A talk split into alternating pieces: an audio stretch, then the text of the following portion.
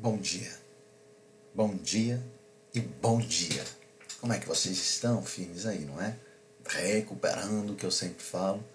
Ah, as orações que a tua noite tenha sido produtiva, sabe? Tenha sido uma noite fora da curva, uma noite boa, que você tenha tido descanso merecido, né? E agora você está pronto para dar continuidade em mais um dia, em mais uma jornada. Se você trabalhou que você tenha tido um dia, ou melhor dizendo, uma noite de trabalho que foi assim inimaginavelmente boa. E agora você vai para o descanso, descanso merecido, enfim. Mas que a tua noite tenha sido maravilhosa e que agora você esteja pronto para dar sequência aí nessa jornada que Deus propõe para a tua vida. Uma jornada boa, uma jornada gostosa, que venha a ser uma jornada fora da curva, não é? Mas olha, por quanto eu falo em jornada, por quanto eu falo em, em, em dar continuidade naquilo que Deus propõe, estava lendo e lendo a vida de quem, pô, lá vai o cara falar de Paulo de novo, é isso mesmo, vou falar de Paulo de novo. É, Paulo, eu acho que todos sabem, mas só para recuperar, a história desse homem, ela termina com uma história de prisão, processo, condenação e morte. É mais ou menos assim. E essa história é retratada em vários livros, em vários escritos. E o que eu mais gosto de acompanhar é aquele que está descrito na Bíblia. É o livro que eu mais acompanho a Bíblia, então é, a, é onde eu acabo pegando a maior parte das informações. E numa parte em especial que está subdividida com o nome de Atos, lá descreve uma parte dessa jornada de Paulo. Nos capítulos finais, lá conta uma história, ou retrata essa história. E uma história traumática, viu? Uma viagem, olha, vou falar para você, dolorida. Né? Paulo preso, sendo processado, sendo condenado injustamente, só para que todos saibam, injustamente e Paulo, uma pessoa extremamente hábil e inteligente, ele apresentava os recursos e ele ia sendo levado para novas autoridades identificarem a sua situação e darem uma decisão. Até que ele fala assim: Olha, eu quero ir para Roma, eu quero ser julgado na, pelos romanos. E aí ele vai. E ele faz essa viagem de navio. Né? Era como ligava o lugar onde Paulo estava para Roma, era por navio. E nesse trajeto, Paulo enfrentou inúmeros desafios, inúmeras é, truculências da vida. Bom, para começar, ele teve lá um descompasso entre os marinheiros, os soldados e os prisioneiros, prisioneiros dos quais ele era um. Na sequência, ele teve um embate relacionado às forças da natureza, porque aquele, aquela viagem foi afligida por uma forte tempestade. Ventos como nunca antes se viram, ondas altíssimas machucavam aquela embarcação, a tal ponto dos marinheiros falarem assim: vambora, né? esse barco vai afundar. E eles chegaram inclusive a descer os botes salva-vidas para poder ir embora mesmo, porque o negócio estava feio, né? E quando eles descem os barcos salva-vidas, Paulo fala para o comandante da embarcação, para o soldado romano, fala, olha, se esses caras forem embora, meu amigo, vai dar ruim. Nós só temos uma possibilidade de salvação, é se esses caras ficarem.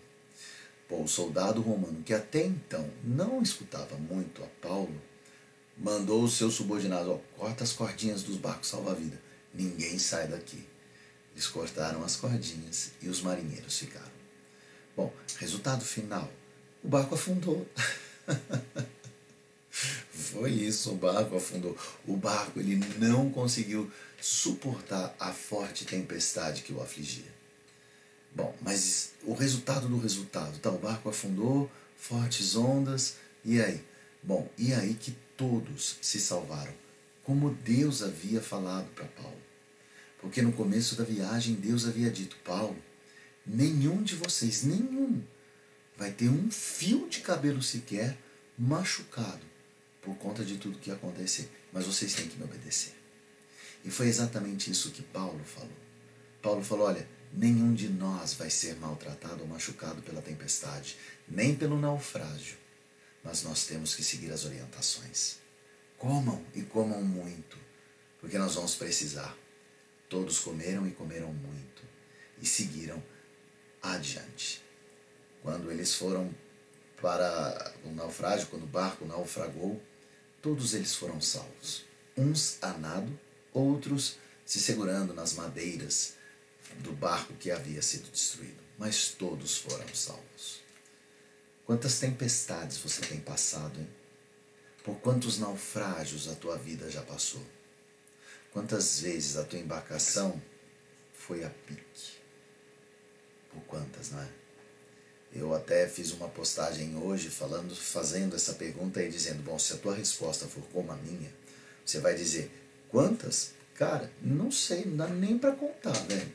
Eu posso te falar as atuais, as recentes, mas eu não sei quantas. Foram tantas tempestades, foram tantos naufrágios, eu nem sei quantos.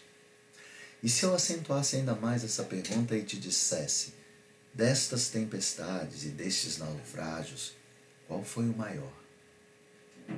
Talvez você diga, como eu, eu diria assim: olha, cara, eu tive vários.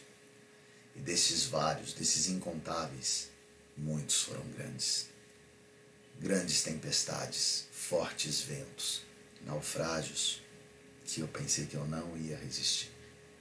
Mas olha só, estamos aqui, eu e você.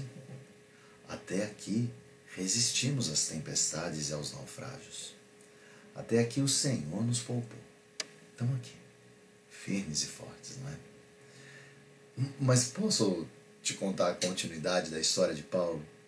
Porque depois que ele chegou na ilha, e ele chegou numa ilha chamada Ilha de Malta, e ele viu a terra seca, e depois que ele secou a roupa e ele começou a fazer uma fogueirinha para esquentar a comida para ele e para os demais que estavam salvos, adivinha o que aconteceu com esse homem?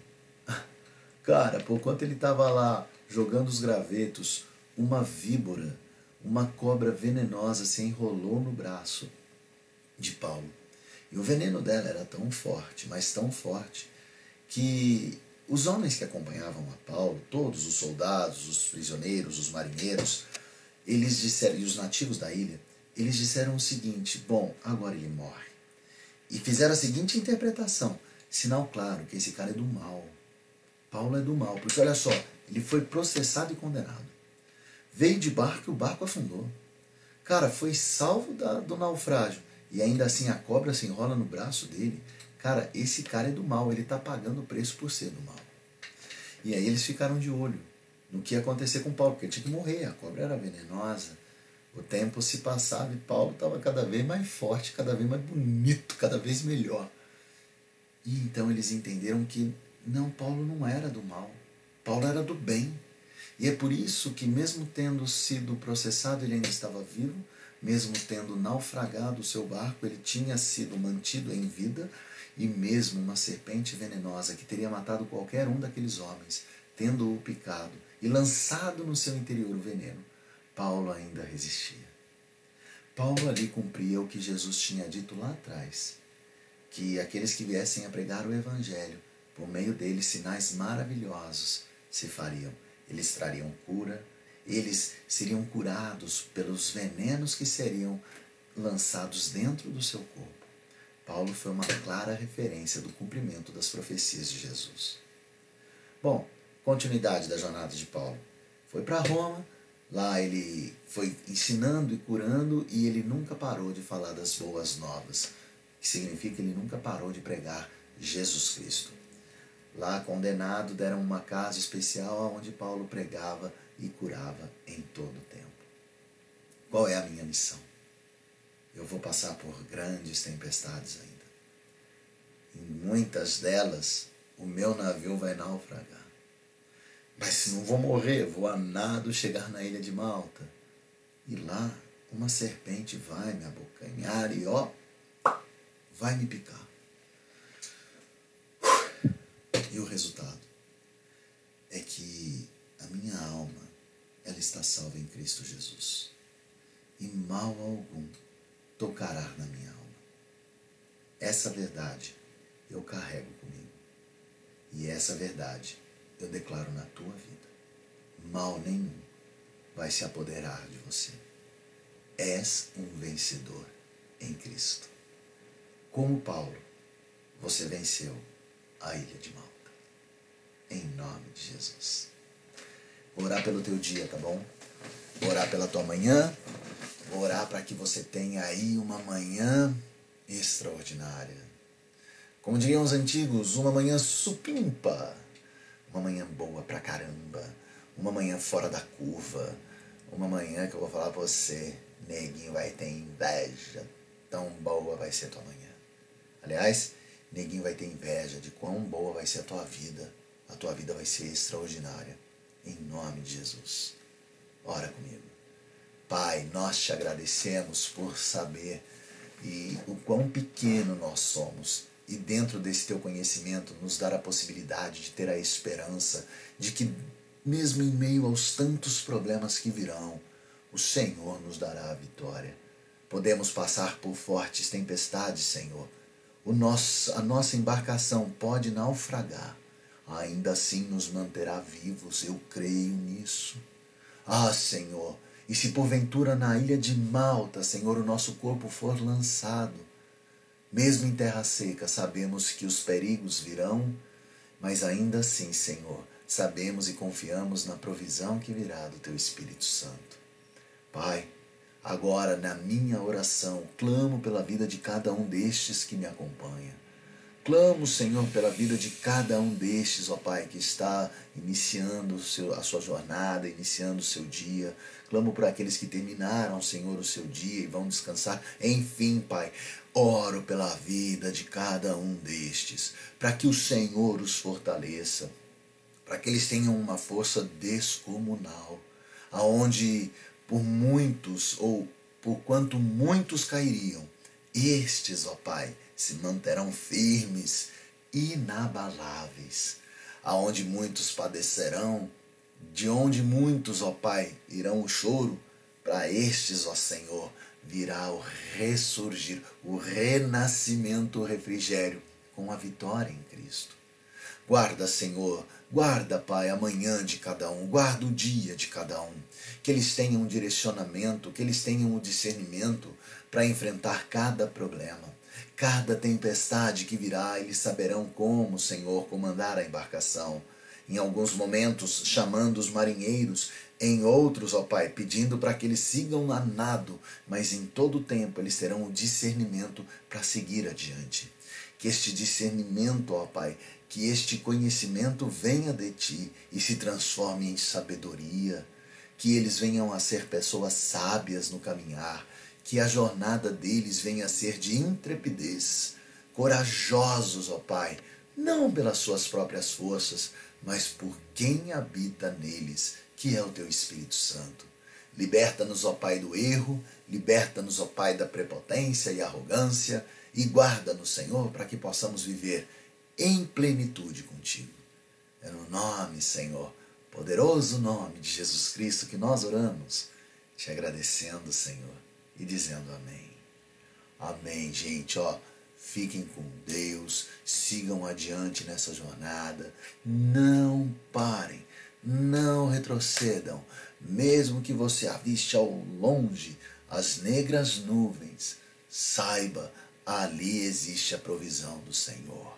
Em nome de Jesus, você é um vencedor tempestade alguma vai te levar a pique, e se porventura a tua embarcação naufragar, Deus vai te colocar a salvo, vai te levar para uma ilha. Eita, mas na ilha tem a cobra. Tá tudo bem, tá tudo bem. O espírito que habita em você te livrará da víbora, te livrará do serpente, e nada, nem ninguém fará mal na tua alma em nome de Jesus. Ó, amo, amo, amo, assim, ó, amo de montão vocês. Mas amo muito. Você não tem noção. E eu declaro uma manhã e um dia, uma jornada extraordinária para você.